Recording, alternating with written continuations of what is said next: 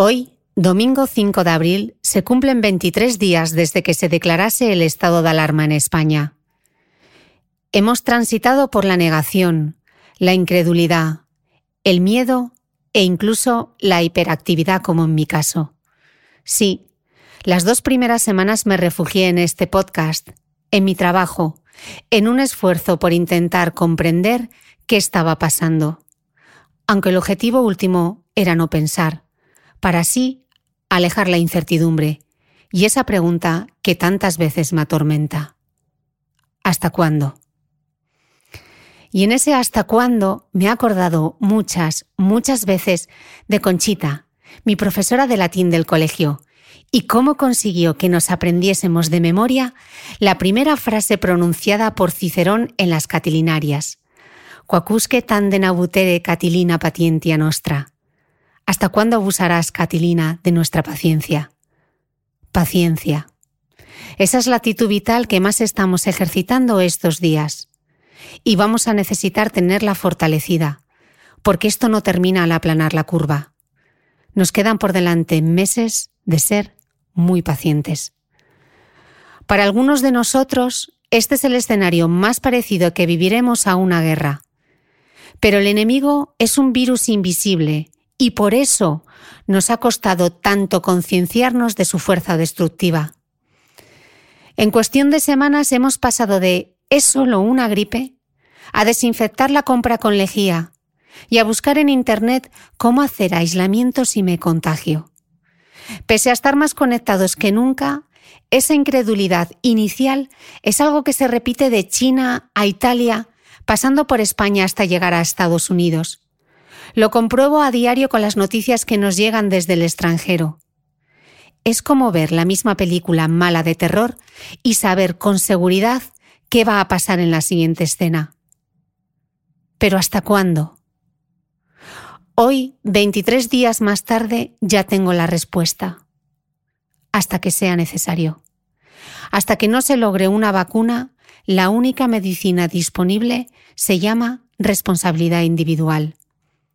Seamos pacientes, porque además estamos en deuda con los que hoy arriesgan sus vidas en la primera línea de combate.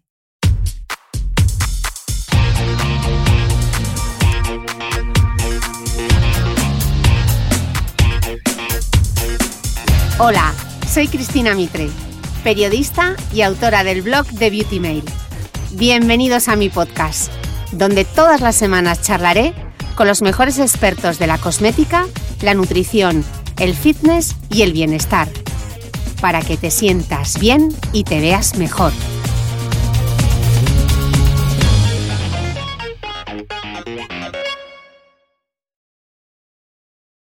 Bienvenidos todos a un nuevo episodio del podcast y estoy en Madrid eh, con dos pedazos de invitados estrenando nuevo equipo porque por fin puedo grabar a tres bandas y esto es una maravilla. Estoy con la doctora Paloma Borregón y el doctor Sergio Farrais porque hoy vamos a hablar sobre los mitos y verdades sobre el gluten y la enfermedad celíaca, algo que habéis pedido muchísimo por redes sociales. La doctora Paloma Borregón es doctora en medicina, dermatóloga, especialista en estética y gran experta a ver, voy a coger aire para que me salga, en dermatitis herpetiforme, que es la forma en la que la enfermedad celíaca da la cara en nuestra piel, porque de hecho fue el tema de su tesis doctoral, que lo tiene aquí encima de la mesa. Y el doctor Sergio Farrais es médico especialista en aparato digestivo de la Fundación Jiménez de Madrid, donde dirige además la unidad de enfermedad celíaca y es miembro de la Sociedad Española de la Enfermedad Celíaca y tanto la doctora como el doctor son miembros del Comité de Expertos de Enfermedad Celíaca celíaca de la Federación de Asociaciones de Celíacos de España. Y ahora me vais a dar un premio por haber dicho todo esto de seguir y sin respirar. Muy bien, muy, bien. Muchas gracias, Cristina. Gracias. Bueno, eh, empecemos sobre todo por poner este tema en contexto. ¿Qué es la enfermedad celíaca? Pues muy bien, Cristina. El concepto de enfermedad celíaca ha cambiado radicalmente en los últimos años. ha pasado de ser una enfermedad poco común, rara, que parece que era solo de niños, de síntomas intestinales, a ser una enfermedad sistémica, es decir, que puede presentar cualquier manifestación, que puede aparecer a cualquier edad y que en muchas ocasiones es de difícil diagnóstico para los profesionales. La enfermedad celíaca tenemos que tener en cuenta que es una enfermedad autoinmune, no es una alergia, no es una intolerancia, es una enfermedad crónica que no se cura, que se produce en individuos con una determinada predisposición genética al ingerir gluten. Y, claro, ¿qué es el gluten? Ya que hemos explicado la enfermedad celíaca, aquí el, otro protagonista. Mira, el gluten es la proteína que contienen determinados cereales, como son el trigo, la cebada, el centeno y eh, la avena. Bueno, con la avena, eh, no todas las avenas, en teoría, si la avena es pura, no tendríamos problema, pero como se suele procesar con, con, el resto de cereales, pues normalmente retiramos al paciente el trigo, la avena, la cebada y el centeno que son los cereales que tienen gluten, pero creo que hay también que además de estar en los granos de esos cereales que hemos comentado y en sus harinas, nos podemos encontrar el gluten en muchísimas otras cosas, ¿no? Sí, el principal problema, y esto es lo más difícil que encuentran los pacientes celíacos, cuando los diagnosticamos y les decimos que tienen que quitar el gluten, no les parece tanto trabajo, pero luego en el día a día se dan cuenta que es realmente difícil.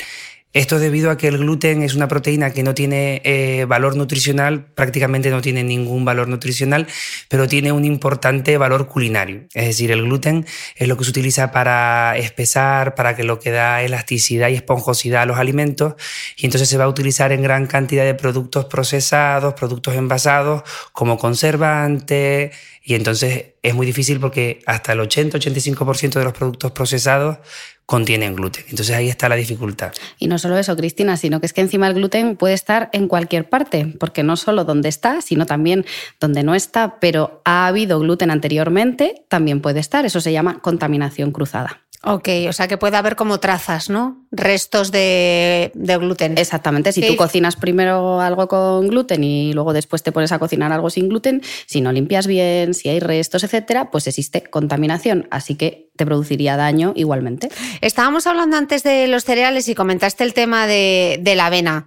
Y em, realmente hay un poco como de controversia respecto a la toxicidad de la avena para las personas celíacas, como que no hay un consenso. Es un poco lioso, ¿no? A ver, como ha dicho Paloma, históricamente la avena se ha considerado que tiene gluten y se ha retirado de la dieta de los celíacos.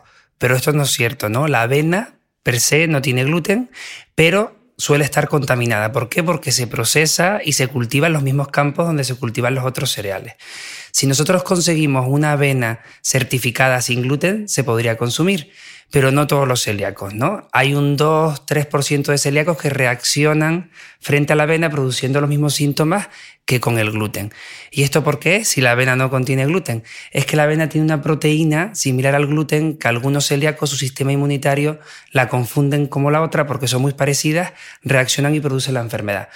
Por eso, cuando un paciente es diagnosticado de enfermedad celíaca esto sí que es verdad, no existe consenso en los diferentes países, pero en España el consenso que se ha llegado a la comunidad científica es que al inicio del diagnóstico no se consume avena, cuando el paciente ya está sintomático aproximadamente al año, se introduce avena pero con un control médico y si no da síntomas, no eleva anticuerpos, pues puede conseguir seguir consumirla.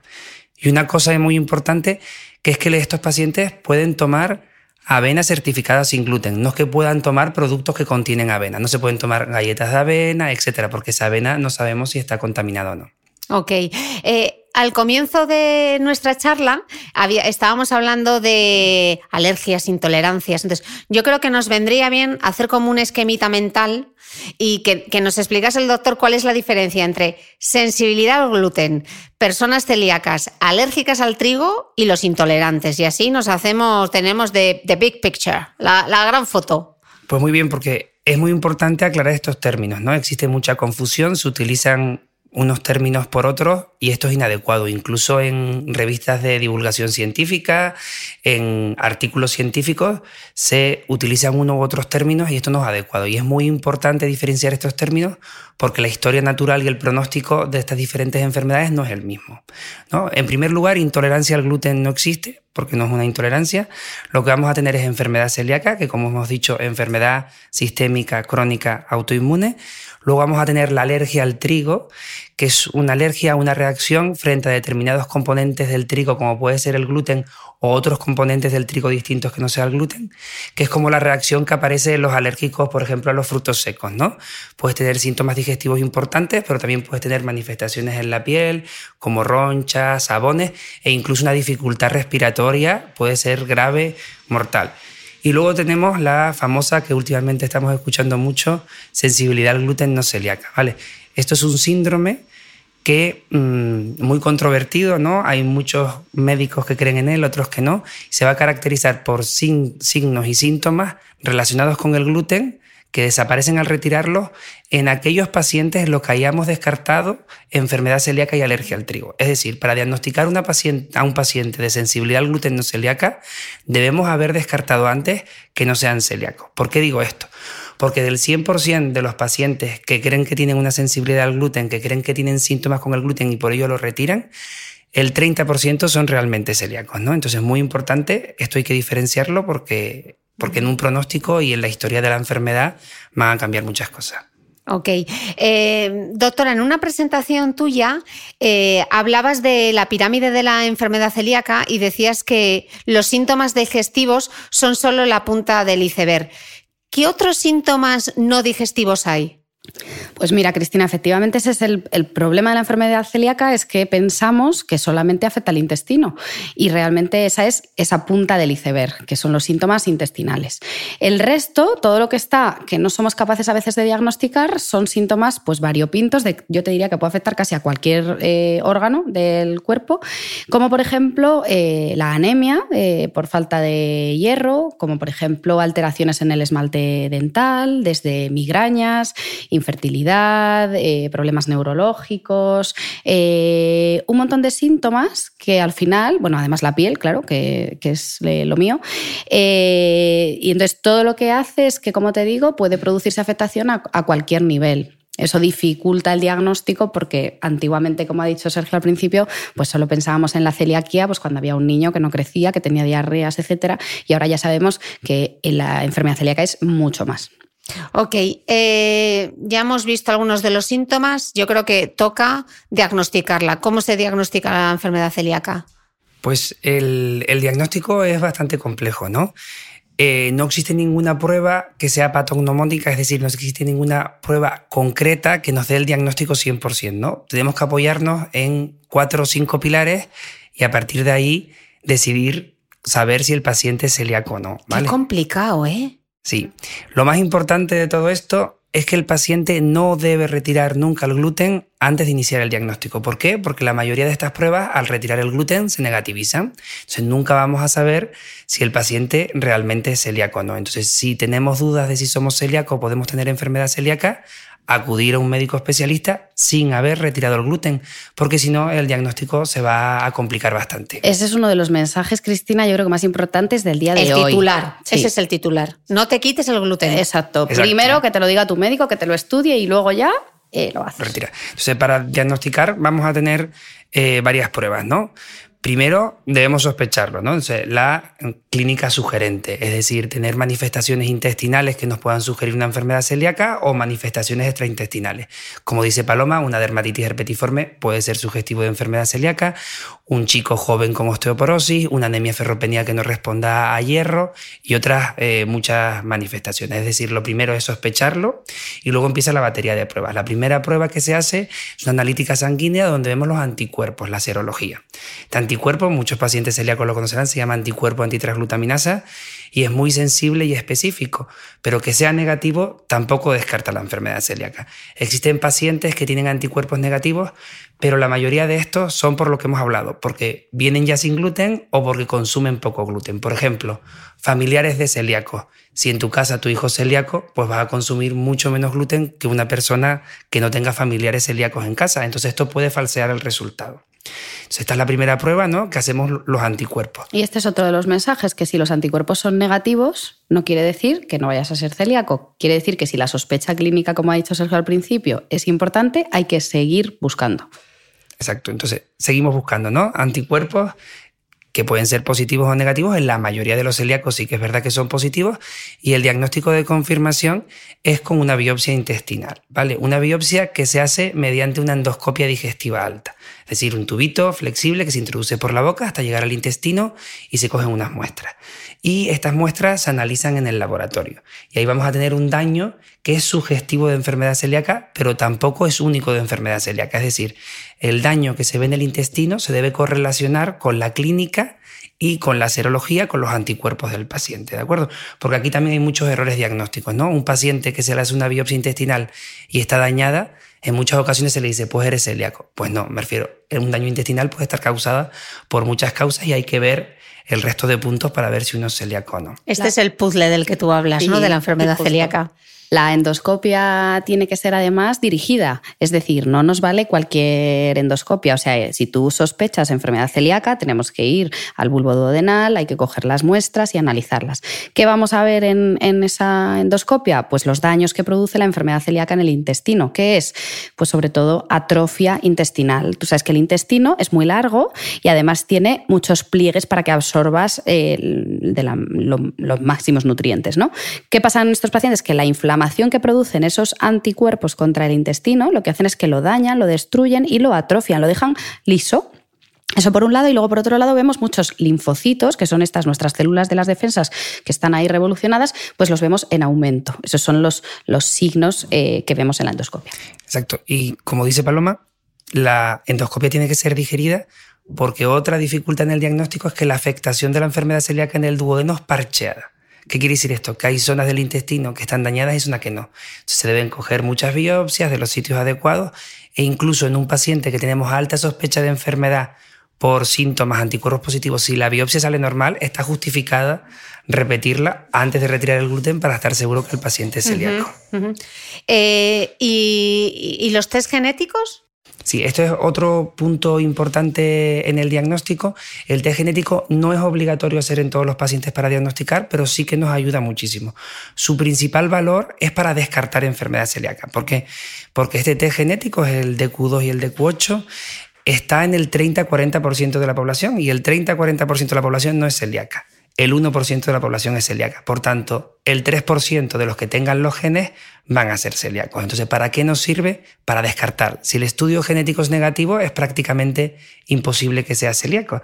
Y un error muy importante que tener un estudio genético positivo no significa que vayas a ser celíaco. Significa que hay que seguir estudiando, es una condición necesaria, pero no suficiente. Sí que tenerlo negativo, Cristina, como ha mm. dicho, de descarta con bastante probabilidad, pero también es importante, igual que decíamos antes de la endoscopia, que hay que hacer la biopsia buscándola y sabiendo lo que haces, el test genético lo mismo, porque no basta, eh, como ha dicho Sergio, con buscar ese HLA, DQ2 y DQ8, es como lo, eh, ese es el, el gen que tienen, que tienen los pacientes, que es del gen de predisposición. Pero cada vez ya sabemos más que ya no solo es el DQ2 y DQ8 lo que tiene que ser positivo, que son este tipo de genes, sino que a veces ya sabemos que solo con medio gen de DQ2, se llama medio DQ2, también ya te predispone. Entonces, eh, si vas a un laboratorio que solamente te busca el DQ2 y DQ8 y te lo descarta, pues estás perdiendo pacientes que son celíacos.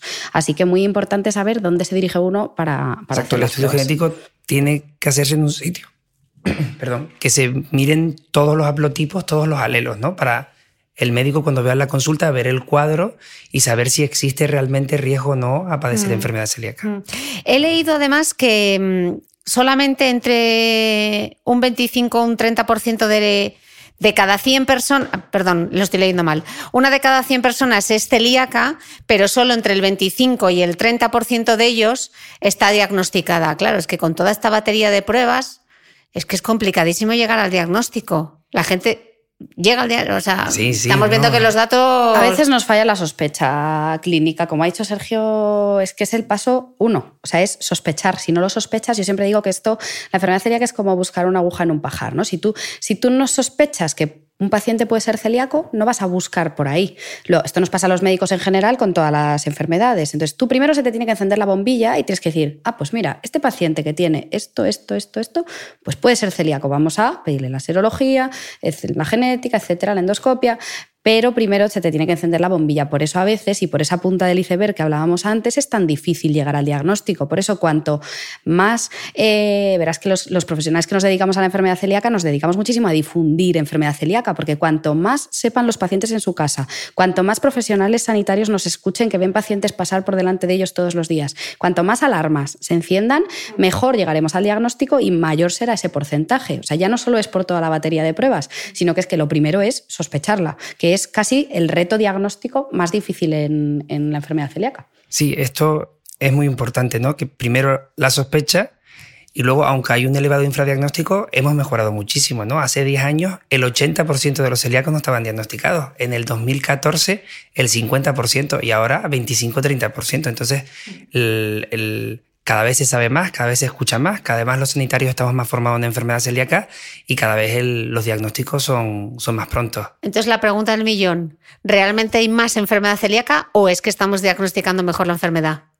Yo creo que ambas cosas, ¿no? Estamos diagnosticando más y no sabemos muy bien por qué. Hay algunos estudios que apuntan a que realmente hay más enfermedad celíaca por también un crecimiento de más enfermedades autoinmunes y como habíamos dicho, el gluten es el principal factor ambiental que desarrolla la enfermedad celíaca y hoy en día se consume mucho más gluten, ¿no? Consumimos muchos productos procesados y el gluten, la cantidad de gluten en el trigo actual es mayor que en el trigo ancestral. Entonces, si sabemos que el gluten desencadena la enfermedad y consumimos más gluten, pues parece ser que esta puede ser una de las razones por que haya eh, más enfermedad. Lo que está claro es que tiene que haber una predisposición genética y que el gluten está ahí, pero como dice Sergio, pues que tiene que haber otros factores que ojalá pudiéramos controlarlos, pero que por ahora los desconocemos, que es lo que hace que en unas personas sí se desencadene la enfermedad y en otras no.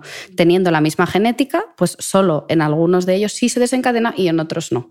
Entonces, ojalá lo supiéramos, pero pues por ahora no.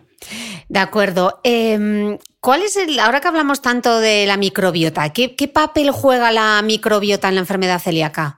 Esto es una de las cosas que, que, acaba de decir Paloma, ¿vale? Entonces sabemos que gente con una predisposición genética que consume gluten desarrolla la enfermedad y otras no. Y parece que la microbiota aquí va a jugar un papel. ¿Cuál? No lo sabemos, pero lo que sí sabemos es que la microbiota del celíaco es distinta a la microbiota de un paciente que no tiene enfermedad celíaca. Y a pesar de ser la dieta sin gluten, la microbiota sigue siendo distinta. La, la, microbiota, para todos los que no sepan lo que es la microbiota, que seguro que hay mucha gente en su casa que dice de qué están hablando. La flora. la microbiota, eso como dice Cristina, es la flora. La flora. Es la flora, es todas, todo ese conjunto de, de bacterias, de, de, gérmenes, vamos a decir, que conviven con nosotros, que los tenemos en, en toda la superficie, en, el, en, la piel también hay un montón, en el intestino, en todo nuestro cuerpo, nosotros convivimos con ellos. ¿Qué pasa? Que a veces se altera ese equilibrio y esa microbiota nos da guerra, que es de lo que está hablando Sergio. Exacto. Entonces, ¿y, ¿y, qué papel puede jugar? Porque ya sabemos, igual que el gluten, que hay otros factores que pueden hacer que se, se desencadene la enfermedad y son estos factores que alteran la microbiota. Se sabe que infecciones gastrointestinales en la infancia, toma de antibióticos en la infancia puede provocar a acelerar el desarrollo de la enfermedad. Y esto lo que provoca es una alteración de la microbiota, un aumento de la permeabilidad y mayor probabilidades mm. de, de, desarrollar la enfermedad celíaca. Y doctor, todos estos test que hay ahora, el test de la intolerancia, eh, ¿sirven para algo? Pues no, eh, no tienen evidencia científica. Sí que es verdad que hay muchísimos test, hay uno que te mide, no sé, el, el, magnetismo entre el pelo y el dedo, otro que te mide, bueno, muchísimo. El más utilizado sí que tiene una base científica porque te mide anticuerpos, inmunoglobulinas frente a los alimentos.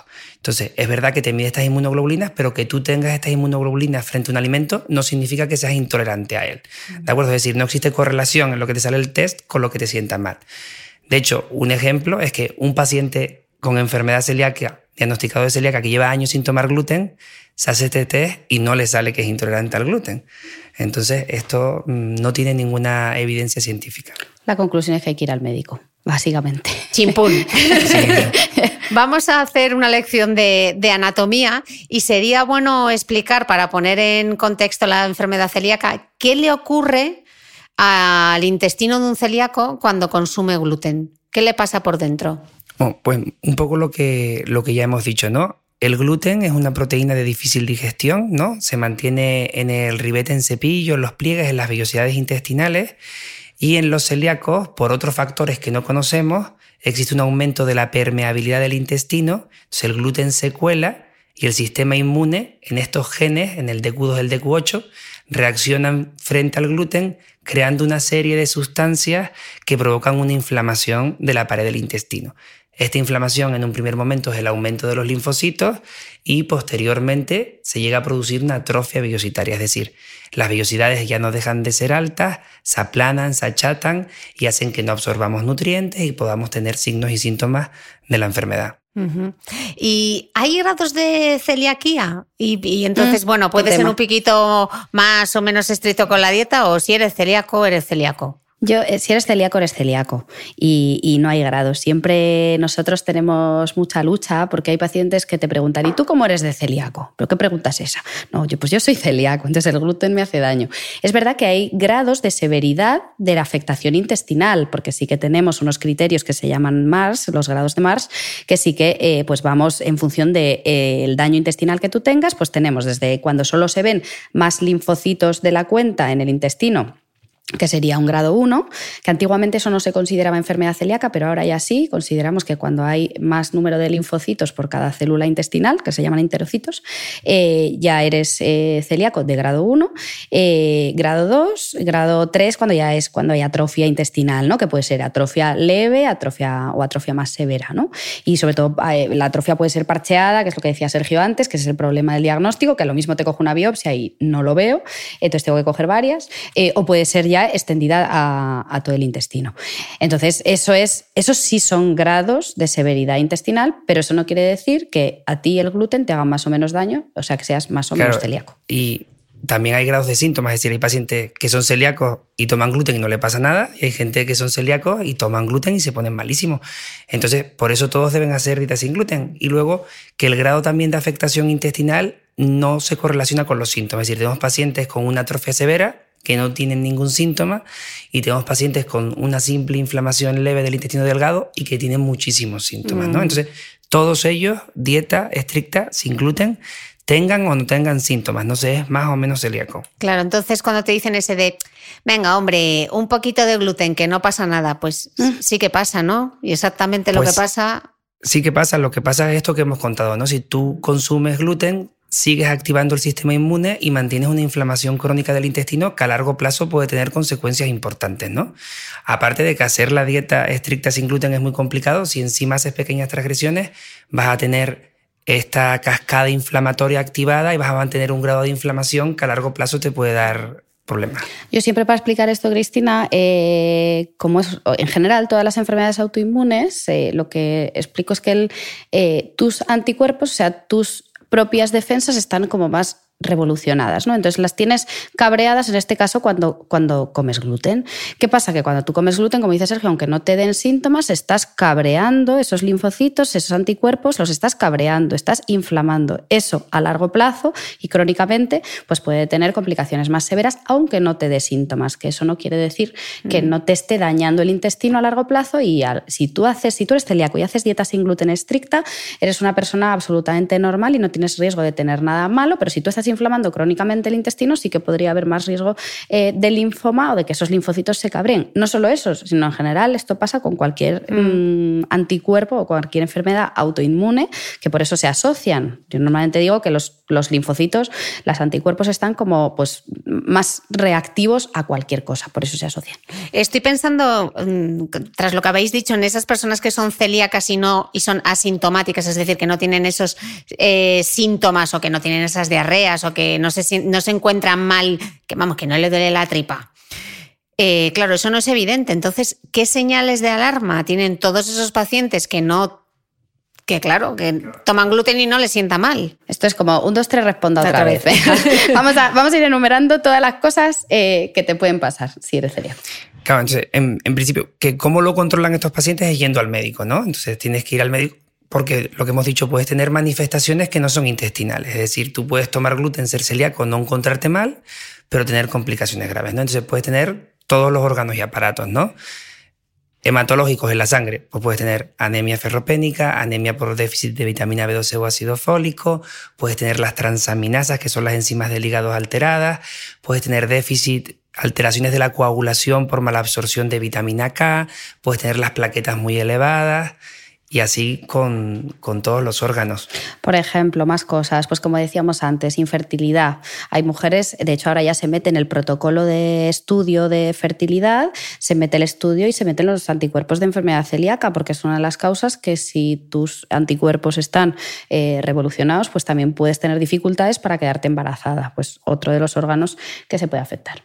Sí. Luego, por ejemplo, a nivel reumatológico, ¿no? Hay muchas enfermedades autoinmunes reumatológicas que se asocian a la enfermedad celíaca, es decir, son más frecuentes y parece que si consumes gluten empeoran. Y una enfermedad reumatológica claramente relacionada es la osteopenia y osteoporosis. ¿Por qué? Como hemos dicho, este intestino no absorbe bien, en el intestino se absorbe el calcio, no absorbemos calcio y podemos tener osteoporosis precoz que puede tener consecuencias importantes. En niños, por ejemplo, ¿qué es lo que vemos? Pues en niños ya no solo vemos que el niño eh, tenga diarreas o le duele la tripa, muchas veces no, muchas veces que vemos, vemos un retraso en el crecimiento y a veces simplemente cambios en el carácter. Los niños eh, se ponen como o más tristes o más irritados y no sabemos por qué, a veces simplemente es pues porque ellos van más estreñidos, o tienen cambios y se les hincha mucho la tripa. Entonces, en un niño así, que no crece, que no tiene ganas o que tiene cambios del estado del ánimo y que tiene la tripita muy hinchada y muy dura, también hay que sospechar celiaquía. Sí, y luego quizás la complicación más temida por los celíacos es el linfoma intestinal y el adenocarcinoma intestinal. Es decir, un paciente que se diagnostica de celíaca que no sigue la dieta tiene riesgo de padecer un cáncer de intestino delgado. La verdad que lo vemos muy poco frecuente, pero existe esta posibilidad. Entonces, aunque no se tengan síntomas, se tiene que hacer la, la dieta estricta. Otro de los problemas que vemos, Cristina, es en los dientes, que a veces no le damos importancia, pero mucha gente tiene alteraciones en el esmalte dental. O bien se le descascarillan dientes, o bien tienen manchas, tienen eh, un piqueteado. Hay como muchos síntomas de alteraciones eh, dentales, eh, así como otras cosas en la boca, como las aftas orales, que son las llagas o heriditas. Hay gente que las diagnosticamos por ahí porque desde les dan brotes de, de esas heriditas en la boca y acabamos llegando al diagnóstico de enfermedad celíaca. Como ves, vamos, vamos un poco por todos los. No sé si hay un órgano que no, que no afecte luego la enfermedad. Luego hablaremos de la piel en concreto, que ese es tu. Ese me lo estoy saltando porque eh, sé que viene luego. Ese es tu territorio. Y yo me pregunto, ¿se cura? No. No. Actualmente no existe cura. Se controla con la dieta, ¿no? Haciendo una dieta sin gluten estricta, tiene las mismas probabilidades de tener alguna complicación que una persona que no tenga la enfermedad. Pero actualmente no, no hay cura. ¿Y el tratamiento es solo la dieta? O sea, no hay una pastillita mágica. No, no, es como la lactosa que hay que te tomas la, pastilla de la lactosa, pero ojalá la gente siempre quiere eso. No, por ahora no, no. El único tratamiento que hay es la dieta sin gluten. Sí que es verdad que se está investigando mucho y mm, todos los años salen en redes sociales, en periódicos, la cura de la celiaquía. La celiaquía se va a curar. A ver, estos son, se está investigando muchísimo en muchos estudios, pero son estudios muy preliminares, mm. con escasos pacientes o con resultados in vitro, es decir, en el laboratorio, no en la vida real. Y esto es un peligro porque luego por internet se venden enzimas para que puedas tomar gluten. Exacto. Los pacientes tienen que tener claro que nada de esto sirve. Lo único que sirve es la dieta sin gluten. Sí que es verdad que estamos esperanzados porque se está investigando mucho y en unos años quizás haya algo, pero a día de hoy no hay nada. Y es que es muy difícil hacer la dieta sin gluten y hacerla estricta y hacerla bien. Muchas veces vemos que los pacientes creen que están haciendo la dieta, pero no mejoran, tenemos síntomas, el paciente está mal, hacemos anticuerpos y vemos que es que todavía hay anticuerpos. Entonces, ya muchas veces no solo es que la enfermedad celíaca te esté produciendo eh, esos síntomas, sino que es que no estás haciendo bien la dieta. A veces no conscientemente, ¿eh? a veces es como lo que tú dices, un por un poquito no pasa nada y la gente pues, se toma un panini, ¿vale? Pero lo normal es que los pacientes intenten hacer la dieta, pero no tengan en cuenta pues, pequeñas contaminaciones cruzadas otras cosas. Y esto sí que es muy importante, porque entonces hay que sentarse con el paciente y decirle, a ver, vamos a ver qué cosas estás haciendo bien, qué cosas estás haciendo mal, y empezar de cero y prestar atención a esas cosas. Eso lo hacen muy bien y casi todos los especialistas que nos dedicamos a esto, yo creo que mm, derivamos al paciente a las asociaciones de enfermedad celíaca, porque son las que, tú imagínate que ahora, Cristina, yo te digo, pues ahora de repente tienes que dejar de comer eh, gluten, trigo, avena, cebada, centeno, eh, y puede estar en un montón de sitios. Pues tú te vuelves mm, pues loco. Sí, os, pediré luego para las notas del podcast que dejemos eh, referenciadas asociaciones o artículos o cosas que pueden ser de interés para la gente que tiene celiaquía o sospecha que, puede tenerla.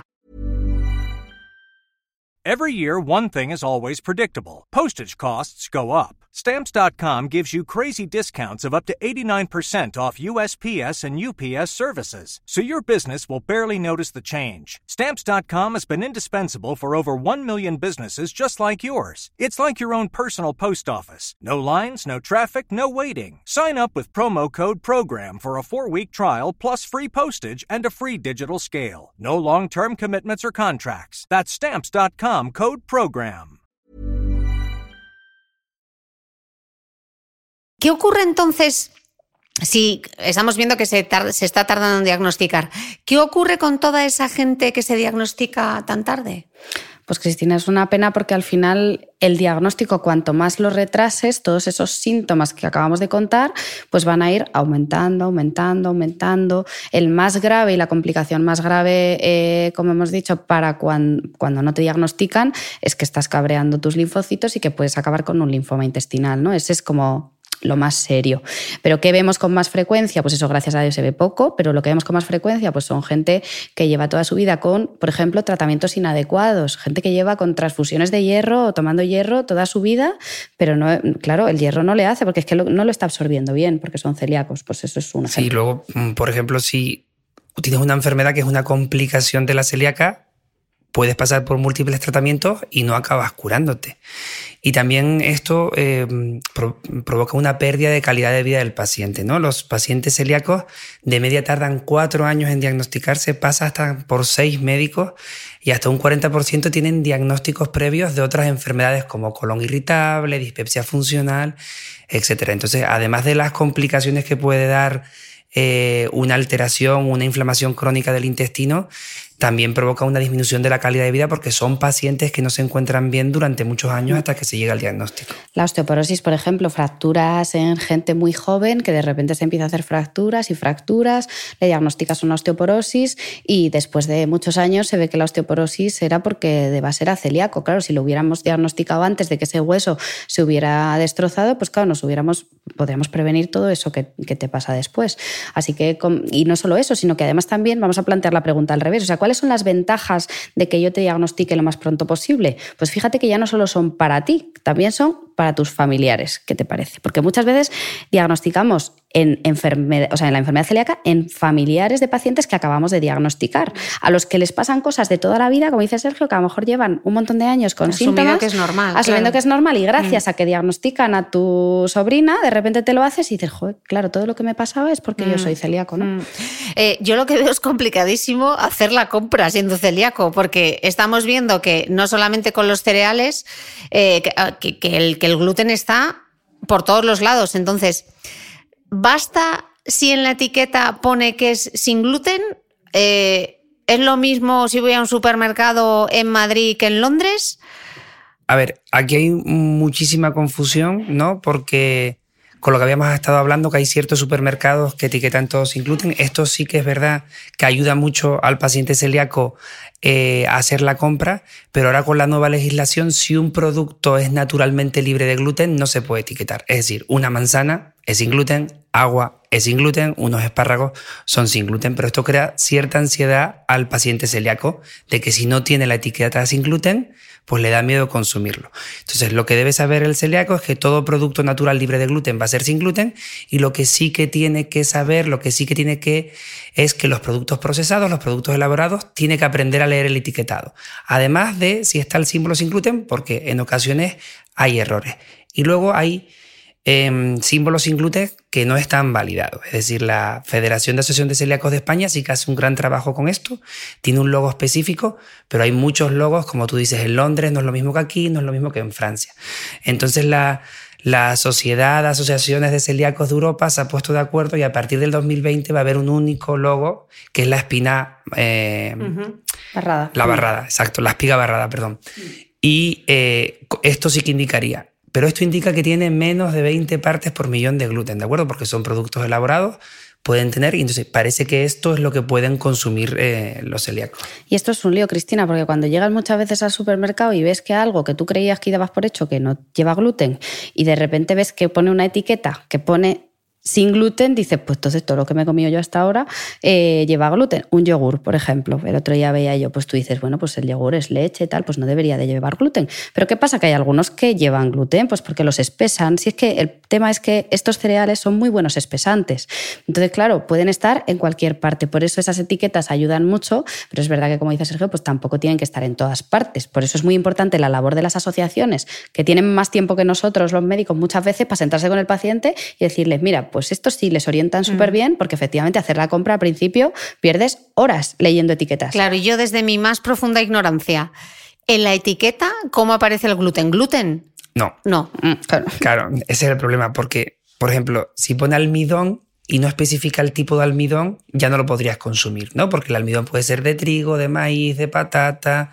Entonces debe especificar el tipo de almidón. Sí que es verdad que hay una ley ahora que es obligado declarar los alergenos, pero no todo el mundo la cumple y no están obligados a declarar las trazas. Entonces, Ahí está la, complicación. Y no solo la comida, sino también, por ejemplo, los medicamentos. Nosotros que mandamos fármacos, pues también espesa los medicamentos, le da consistencia a las pastillas, a las cápsulas. Entonces hay que mirar cuando tú, si tú eres celíaco, en la farmacia hay que avisar, oye, que, que dame uno que sea sin gluten o fijarte que efectivamente en los ingredientes del fármaco en cuestión, mm, del almidón sea de maíz y no sea de, trigo. Sí, en los fármacos sí que ahora es obligatorio poner si es con gluten o sin gluten, ahí lo tendríamos más. En las farmacias, que no se preocupe la gente, que lo sabe. o sea, si tú en la farmacia se lo comentas, ellos eligen de todos los que haya el que no tiene gluten. Vale, ¿y esta, y esta moda del comer sin gluten eh, tiene sentido? ¿Adelgaza? ¿Es más saludable? ¿Te hinchas menos? Pues no, se hinchan menos, como digo yo, los que son celíacos de verdad, porque hay mucha gente que empieza la dieta, la dieta sin gluten, pues de esto de esta de moda, voy a empezar la dieta sin gluten y dice, uy, qué bien estoy, ya no se me hincha la tripa, ya no me pasa no sé qué. Es que a lo mejor eras celíaco. O sea, pero como has empezado la dieta sin gluten sin que te hayamos visto, pues mal. Y ahí empieza la dificultad luego para, para diagnosticar y además se está demostrado que lo que es saludable es hacer una dieta variada sin ultraprocesados, pero no una dieta sin gluten. De hecho, eh, ya sabemos que hacer una dieta sin gluten incluso puede ser menos sano porque los productos elaborados sin gluten, es decir, el pan sin gluten, los bollos sin gluten, son más ricos en grasa, tienen más sodio y tienen menos fibra. Y de hecho, si los pacientes celíacos, en vez de hacer una dieta natural libre de gluten, consumen principalmente estos productos, pues tienen más problemas de obesidad, de colesterol, hipertensión, incluso diabetes. ¿no? Entonces, la dieta sin gluten es más sana para los celíacos. Para los que no son celíacos, lo que tienen que hacer es una dieta natural, equilibrada, sin ultraprocesados, pero no tiene ningún sentido retirar el gluten. Si tartas de bollos, sean con gluten o sean sin gluten, efectivamente vas, a engordar. O sea que los ultraprocesados sin gluten son igual de malos que los ultra o peores. Entonces, lo que intentaba hacer la industria alimentaria era conseguir productos sin gluten que estuvieran buenos, ¿no? Mm. Entonces, como hemos dicho que el gluten lo que tiene son propiedades culinarias, para que los productos sin gluten estén buenos, pues tienen muchas grasas, muchos azúcares. Ahora eso se ha conseguido, hay productos sin gluten que están realmente buenos y ahora el siguiente paso que están intentando, y la verdad que, la, que están muy concienciados, es intentar hacerlos más sanos. Porque hoy en día un bollo sin gluten engorda más que un bollo normal. Y es verdad que ahora están más buenos de lo que estaban antes. Antes tú, o si tú te pones, intentas hacer un pan sin gluten, es muy difícil, sale muy duro, porque claro, si es que para eso están estos cereales, claro, le dan consistencia, lo ponen esponjoso, entonces cuesta mucho y cada vez se intenta hacer mejor para que sepan mejor, para que el paciente celíaco no note esa diferencia con un trozo de pan o un bollo normal. Pero claro, ahí está el problema. ¿Es más caro comer sin gluten? Mm, muchísimo. Más. Sí. Cada vez, es verdad que cada vez yo creo que está eh, un poco igualándose la cosa, pero es mucho más. Sí, tú, que la hemos nombrado mucho, pero la Federación de Asociación de Celíacos de España ha sacado un informe que la cesta de la compra, no comer en general, porque ya sí vas a comer por ahí más todavía, pero la cesta de la compra por celíaco es mil euros más caro al año aproximadamente. Tú imaginas que esto es una enfermedad, como has dicho, que tiene una predisposición genética y que en una familia pueden haber varios celíacos. Imagínate una familia con tres niños celíacos, pues serían 3.000 euros más al año por cesta de compra y además es una el tratamiento de los celíacos es la dieta y no está financiado, ¿de acuerdo? Igual que los diabéticos se le paga a la seguridad social la insulina y a los hipertensos los antihipertensivos, los celíacos no reciben ninguna, ningún tipo de ayuda para, para su tratamiento, que es la dieta. Mm, y ahí es importante, Cristina, eh, recordar, que no lo hemos dicho antes en, el tema de la dieta sin gluten, como, como dice Sergio, que claro, toda la familia, a veces varios miembros de la familia son celíacos, eh, lo cual te incrementa el, precio, lógicamente, pero además cuando uno cocina en casa, a veces le surge mucho a la gente la duda de, vale, yo soy celíaco, entonces a mi hijo no le doy gluten, porque ya, claro, para que no se me haga celíaco o, o entre otras cosas porque es más fácil cocinar lo mismo para todos.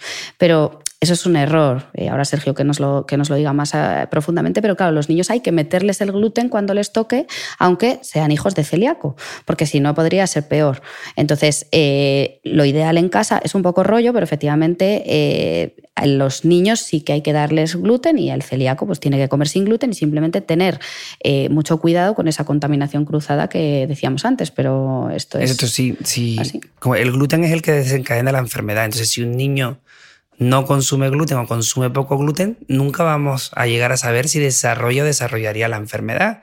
Entonces sí que es verdad que en casas donde hay un niño celíaco hay un poco de paranoia para que el niño celíaco no se contamine, pero lo que hay que hacer es educarlos, ¿no? Y además los niños lo llevan muy bien, saben lo que pueden comer, lo que no pueden comer, y los hermanos, si no son celíacos, mm. deben y tienen que comer gluten, porque si no, igual estamos enmascarando una enfermedad. Y es mejor, efectivamente, vamos, mejor, es más asumible que te diagnostiquen la enfermedad, eso sí lo vemos cuando eres niño, porque como dice Sergio, se les educa muy bien y ellos ya desde pequeñitos preguntan, ¿E-, ¿esto lo puedo comer? No, esto que lleva, esto lleva gluten. Sin embargo, es cierto que cuando tú eres mayor, llevas toda la vida comiendo gluten y de repente te digo, te quito la cerveza, te quito el pan, te quito tal, te quito la pasta con gluten. Entonces, de repente el paciente, hay gente que te dice, yo no me hago la prueba porque es que si me sale no voy a dejar de comer, ¿vale? Porque eso es un poco traumático pero solamente es aprender a adaptar tu vida a esa nueva tú a que el 30% de los adultos celíacos hacen transgresiones dietéticas, 30%. ¿no? Eh, ¿Eso qué quiere decir? Que se portan mal. Sí. Exacto, que una vez al día, una vez al año se toman un churro o un pincho. Exacto. Si dice llevo toda la vida tomando, pues ¿Sabes cuál es el problema de eso? Que no sabemos cuánto tiempo los anticuerpos circulan por ahí. O sea, todo lo que tú. Esto es como dejar de fumar, ¿no? Tú dejar de fumar y de repente dices, pues me fumo un cigarrito. Pues a lo mejor te apetece fumarte 70 cigarritos. Pues esto es parecido. Entonces, eh, lo que pasa con esto es que, claro, tú que tienes ahí tu cuerpo tranquilo y relajado, de repente dices, pues hoy no, me, no puedo más, me voy a tomar un churro. Pues te tomas ese churro, te dispara los anticuerpos y ya no sabemos cuánto tiempo van a estar esos anticuerpos dando guerra a tu cuerpo, inflamando tu cuerpo y volviendo a toda esa cascada de inflamación inflamatoria que decíamos al principio que hace ese daño a todos los niveles corporales. O sea, que lo ideal es hacerlo bien, ¿vale? Ahora ya hay churros sin gluten, ahora ya hay mm, todo, sin gluten. todo. Bueno, el churros que no hay que comerlo directamente. bueno, claro, eso. Y si te tomas una manzana, mejor. Eh, estábamos hablando antes de las enfermedades autoinmunes. Y sí que me gustaría incidir un poco en cuál es la, porque creo que se desconoce, que ¿Cuál es la relación que existe, por ejemplo, entre la enfermedad celíaca, el hipotiroidismo y la diabetes? Pues que todas son enfermedades producidas por anticuerpos, por esos, eh, esas células nuestras de defensa que están eh, pues como un poco confundidas, ¿no? Entonces cada una se confunde contra un órgano diferente. La que se confunde contra el páncreas te produce una diabetes, la que se confunde contra y va contra el tiroides te produce hipotiroidismo o hipertiroidismo autoinmune, la que se confunde contra el folículo del pelo pues te produce alopecia areata y te salen calvas, la que va contra la melanina te produce vitíligo y te salen manchas blancas así. Entonces, ¿por qué se relaciona? Pues porque tienes como ese, ese organismo más, mm, yo siempre explico eso, más revolucionado, que no es un término muy médico, pero todo el mundo lo entiende. Mm. Entonces, por eso se asocian y entre ellas se relacionan. Entonces, si tú eres celíaco, tienes más papeletas de tener otra enfermedad autoinmune. O sea, que tú tienes siempre al paciente que diagnosticamos una enfermedad autoinmune, le descartamos las otras más frecuentes. En concreto, las más frecuentes con la enfermedad celíaca pues son sobre todo el hipotiroidismo autoinmune y eh, la diabetes. Sí, y muy importante lo que dice Paloma, que son enfermedades asociadas, es decir, quien mm. tiene una enfermedad autoinmune tiene más probabilidad de tener otra enfermedad autoinmune, pero no significa que al dejar el gluten se vayan a curar esas enfermedades, porque vemos muchos pacientes que son diabéticos, hipotiroideos y con vitíligo, le descubren que es celíaco y piensa que al dejar el gluten ya no va a ser diabético ni hipotiroideo. No, nada que ver, son enfermedades asociadas porque tienen el mismo mecanismo de producción, pero no es que estas enfermedades se vayan a curar al retirar el gluten. Depende del objetivo contra el que vaya ese anticuerpo. Como te digo, pues puede ir contra cualquier parte. Antes de entrar eh, eh, a hablar de la enfermedad celíaca y la piel, que, que nos daría incluso para otro podcast, me gustaría que hiciésemos como a modo de resumen esos conceptos básicos, eh, esos titulares que la gente se debe, se debe apuntar y se debe quedar con ellos en su mente. ¿Cuáles serían? Entonces, que la enfermedad celíaca no es una enfermedad solo de la infancia, ¿de acuerdo? Que puede aparecer en adultos, que afecta al 1% de la población, que la mayoría de los adultos no tienen síntomas digestivos, sino síntomas extraintestinales. Que tenemos que hacer dieta sin gluten estricta para toda la vida. Ese es el tratamiento y no hay otra y hay que tomárselo en serio y hacerlo bien. que no existen grados, ¿no? Que no hay más un celíaco más que otro, ¿no? Hay celíacos que tienen más síntomas o menos síntomas, pero todos tienen que hacer la dieta igual de estricta aunque no les siente mal. Y que ya seamos pacientes, amigos, primos de alguien que veamos que puede tener enfermedad celíaca o profesionales sanitarios, tenemos que tener esa alarma, esa bombilla que se nos encienda ante todos los síntomas de sospecha. Y luego que el tratamiento es la dieta sin gluten y como decimos, que no hay que empezar la dieta sin gluten sin haber ido al médico, por favor, porque luego eso te mete en un periplo de médicos, de años de síntomas, de, de pasarlo mal, tremendo. Entonces, aunque incluso estés pasándolo regular, espera a tu cita con el médico y haz las cosas bien. Perfecto. Eh, sí que quería dedicar una parte específica de este podcast a la relación entre la enfermedad celíaca eh, y la piel, y dado que tu tesis doctoral era sobre el tema, pues eh, teníamos que hablar de ello. ¿Qué tiene que ver la piel con la enfermedad celíaca? Pues mira, Cristina, lo que tiene que ver es que esos anticuerpos de los que llevamos hablando todo el rato pueden no solo irse contra el intestino, sino irse también contra la piel y producir esta dermatitis herpetiforme. Es la forma en la que la enfermedad celíaca se manifiesta en la piel. Lo que vemos nosotros normalmente es gente que viene por la piel, que realmente muchos pues, no tienen síntomas digestivos. Entonces vienen a mi consulta y ¿qué vemos? Pues vemos lesiones ampollosas, son como pequeñas ampollitas que pican mucho, agrupadas simétricamente en lo que nosotros llamamos zonas de extensión, ¿vale? Que son los codos, las rodillas, el sacro, el cuero cabelludo, todas las zonas como que nos rozan más a diario, ¿vale? Y como te digo, pican muchísimo, afecta mucho la calidad de vida, porque es gente que, les pica, que se rascan, incluso se llegan a hacer heridas, porque muchas veces esas ampollitas solo las ve el paciente, las nota un rato, cuando le pican se ras- rasca y lo que ya vemos son heridas. Entonces, están debidas a esos anticuerpos que se van contra la piel. Así que tú piensas que cuando viene un paciente al dermatólogo y vemos esto, lo sospechamos y le decimos al paciente, pues, pues vas a ser celíaco. Claro, el paciente alucina un poco, ¿no? Porque dice, pero bueno, esta dermatóloga, ¿qué me va a decir a mí? ¿Qué, tiene que ver con, con- mi intestino que yo voy a ser celíaco, ¿no? Pues efectivamente ya sabemos que sí. Lo que tenemos que hacer cuando vemos a estos pacientes es, pues lo primero, nosotros tenemos la, la piel muy accesible, entonces tenemos que coger una biopsia, o sea, un bocadito de eh, piel. Lo mandamos al microscopio, igual que hacemos con el, con el intestino, y lo que vemos es que esa ampolla es debida a determinados anticuerpos que se depositan de determinada manera en la piel. O sea, yo te pido una biopsia normal y una biopsia que se llama con inmunofluorescencia directa, que lo que me permite es ver anticuerpos de tipo IgA depositados de forma granular, como lo que es en una de las capas eh, de la, entre la dermis y la epidermis de la piel, y eso hace que se despeguen las células y salgan esas pequeñas ampollitas que, que son tan desagradables. ¿no? ¿Y cuál es el problema de esta enfermedad y por qué yo me senté a hacer la tesis sobre esto? Pues por lo que llevamos hablando todo el rato, porque yo me planteé el retraso en el diagnóstico de esta enfermedad, porque veía pacientes con síntomas de más de 20 años rascándose la piel mmm, como descosidos, poniéndose corticoides y corticoides en crema, muchos tratamientos.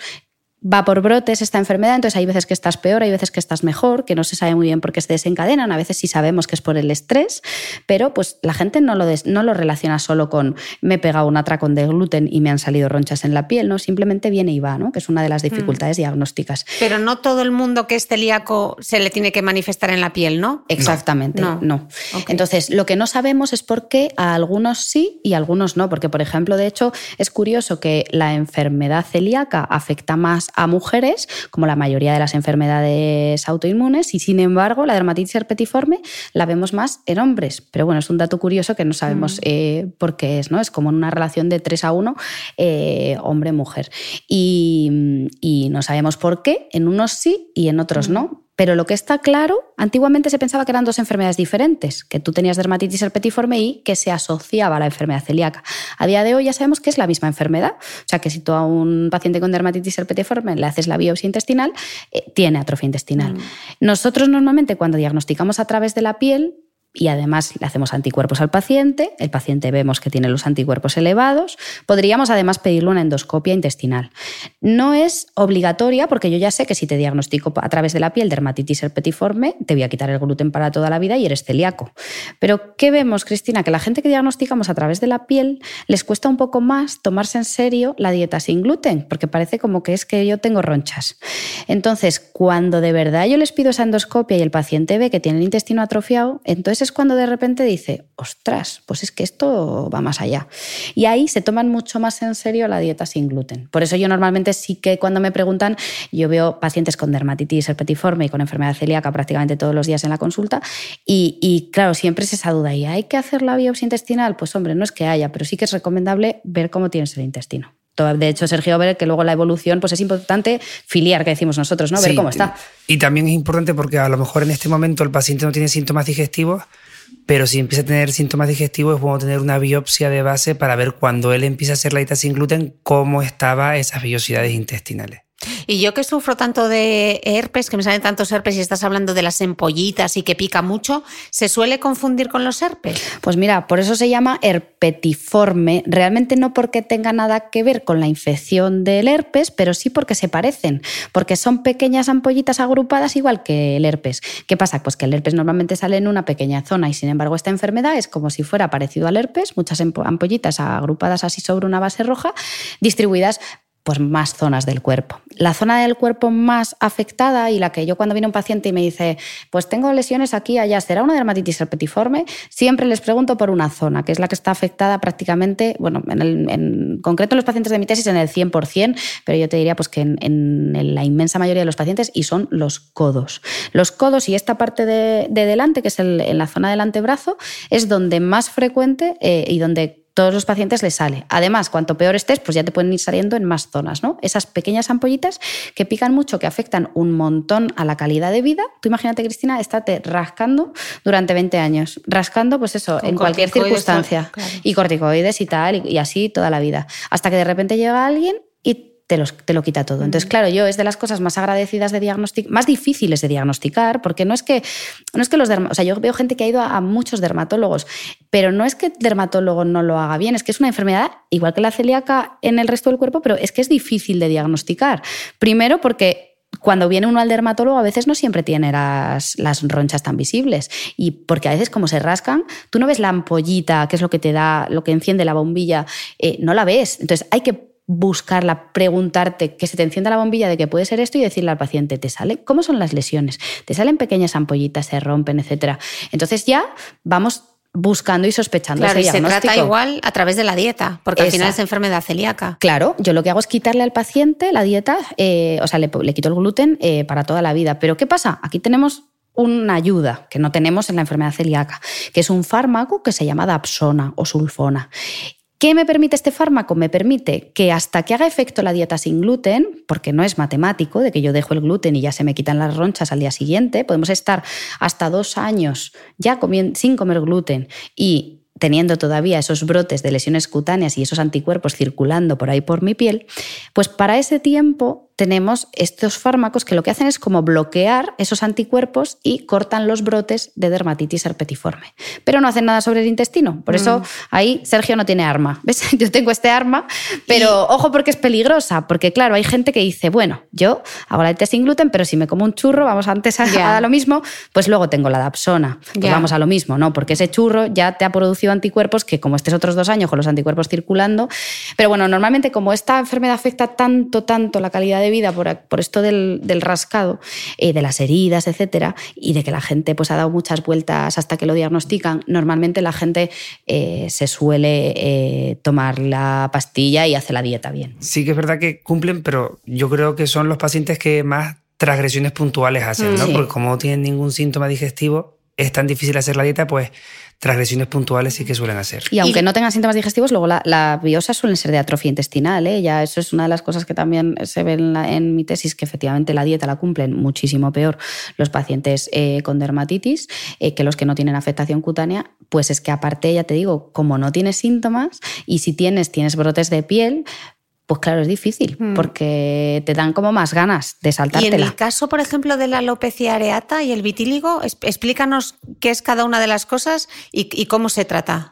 En esos casos, mira, son también, como hemos dicho, enfermedades autoinmunes por anticuerpos. En el caso de la alopecia areata, que, eso te puede salir no siendo celíaco, o sea, mm. o incluso pues, te puede salir... qué tipo de alopecia es? Siendo diabético. Pues se llama areata porque son pequeñas áreas de, de cuero cabelludo sin pelo, ¿vale? O sea, calvitas sin pelo. Eh, normalmente se desencadena también por estrés, como te digo, no hace falta ser celíaco ni nada, pero sí es verdad que si tienes enfermedades autoinmunes se asocia. Entonces, ¿qué hacemos con esas pequeñas calvas? Que pueden ser pequeñas, pero pueden ser grandes. Puede acabar evolucionando, caerse del pelo incluso de toda la cabeza, que se llama alopecia areata em, total, o incluso puede ser universal, o sea que se te cae todo el pelo de todo el cuerpo, porque va contra el folículo. ¿Alguien que tenga una alopecia areata debería hacerse las pruebas de la enfermedad celíaca? Mira, cuando tenemos una alopecia areata, a día de hoy lo único que sí que tenemos recomendado descartar es, eh, es eh, enfermedades del tiroides autoinmunes, porque son las más frecuentes asociadas. En principio no hay ningún protocolo que nos diga que si tienes una areata eh, te hagas celiaquía si no hay síntomas relacionados. Sin embargo, de tiroides sí. Si yo veo una areata siempre pido, pido tiroides. Pero de celiaquía no, probablemente porque no hay ningún protocolo. Pero yo si el paciente tiene más síntomas y me hace sospechar, siempre le pido anticuerpos. Y luego se trata con corticoides. Esto sí, porque aquí sí que tengo anticuerpos que me están inflamando el folículo, entonces con crema de corticoides o bien pinchando los corticoides en la zona.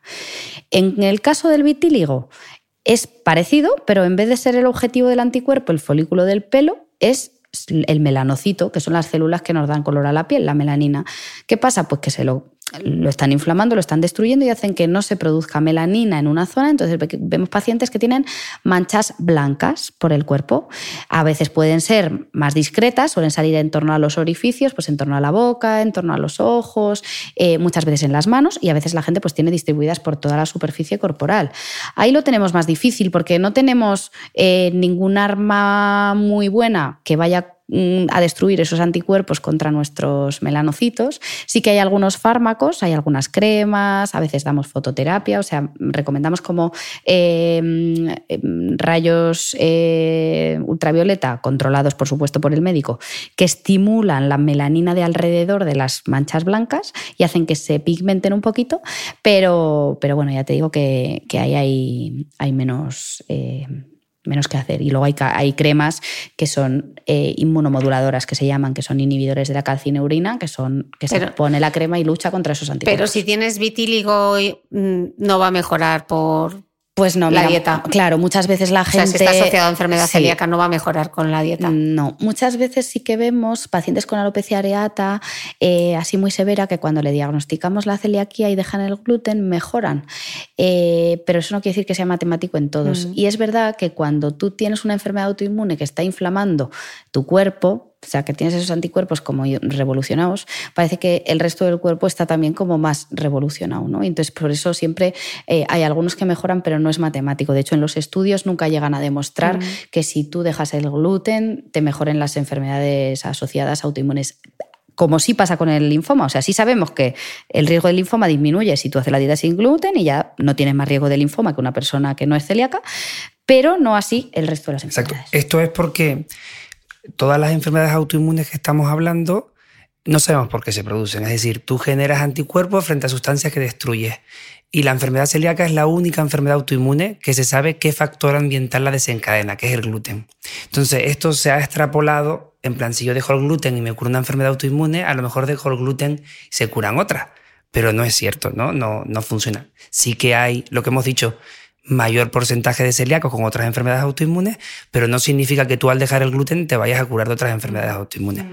Entonces, mm, digamos que estamos en pañales, hay mucho que investigar y, Mm. La gente lo deja con mucha esperanza, ¿no? Muchas veces. O sea, es verdad que cuando te diagnostican esto y dices, se me van a curar todos los males. Pues a veces no. Y de hecho, en la piel del paciente celíaco pasan otras cosas. O sea, muchas veces eh, pues parece que todo lo que le pasa al paciente celíaco es por su celiaquía. Y no, el paciente celíaco tiene otras cosas que no se deben a la celiaquía. Mm. En la piel pasa lo mismo, ¿no? Pues al paciente celíaco le pueden salir eczemas, dermatitis atópica, porque es frecuente. Lo importante es saber diferenciar qué es cada cosa, qué es dermatitis atópica, y para eso hace falta profesionales que vemos con frecuencia este tipo de enfermedades. Que le pueden salir con más frecuencia, como hemos dicho, pues vitíligo y areata, porque son enfermedades autoinmunes. Que luego algo que sí les pasa al paciente celíaco en relación a la enfermedad celíaca es la falta de zinc, que el zinc está en el trigo sobre todo, es, el zinc es un mineral que es súper importante para la piel, para el pelo y para las uñas. ¿Qué vemos? Que los pacientes celíacos cuando les hacemos analíticas yo les suelo pedir zinc y lo suelen tener bajo. ¿Qué pasa? Que luego te dicen, pues se me cae el pelo, pues así, ahí sí se te mm. debe. No es por la enfermedad celíaca propiamente, porque la enfermedad celíaca no, no tendría por qué hacer que se te cayera el pelo, pero sí es porque no estás tomando una de las fuentes principales de zinc que es importante para que puedas crear pelo. ¿No? Entonces, eh, yo sí que ahí, por ejemplo, pues lo que decía, pues vamos a dejar el gluten porque lo vamos a dejar. Pues, pues no, porque también hace falta mm. para algunas cosas. Haciendo un poco de rewind, que hemos hablado de todo, que no, nos hemos hecho aquí una tesis doctoral, eh, no sé si habría una nueva prueba diagnóstico para la enfermedad celíaca. Sí, como cuando estuvimos hablando de la, de la biopsia intestinal, ¿no? Los hallazgos son característicos de enfermedad celíaca, pero no solo son de enfermedad celíaca. Entonces decimos, ¿y cómo distinguimos si este daño intestinal es por celíaca o por otra causa? Pues hay una nueva prueba que es la citometría de flujo de los linfocitos intraepiteliales. Madre mía, suena. Repítelo. Claro, que lo que hacemos es que cogemos durante la gastroscopia, cogemos una biopsia del intestino y analizamos esos linfocitos. No hemos dicho que los linfocitos son las células que nos defienden, que inflaman el intestino.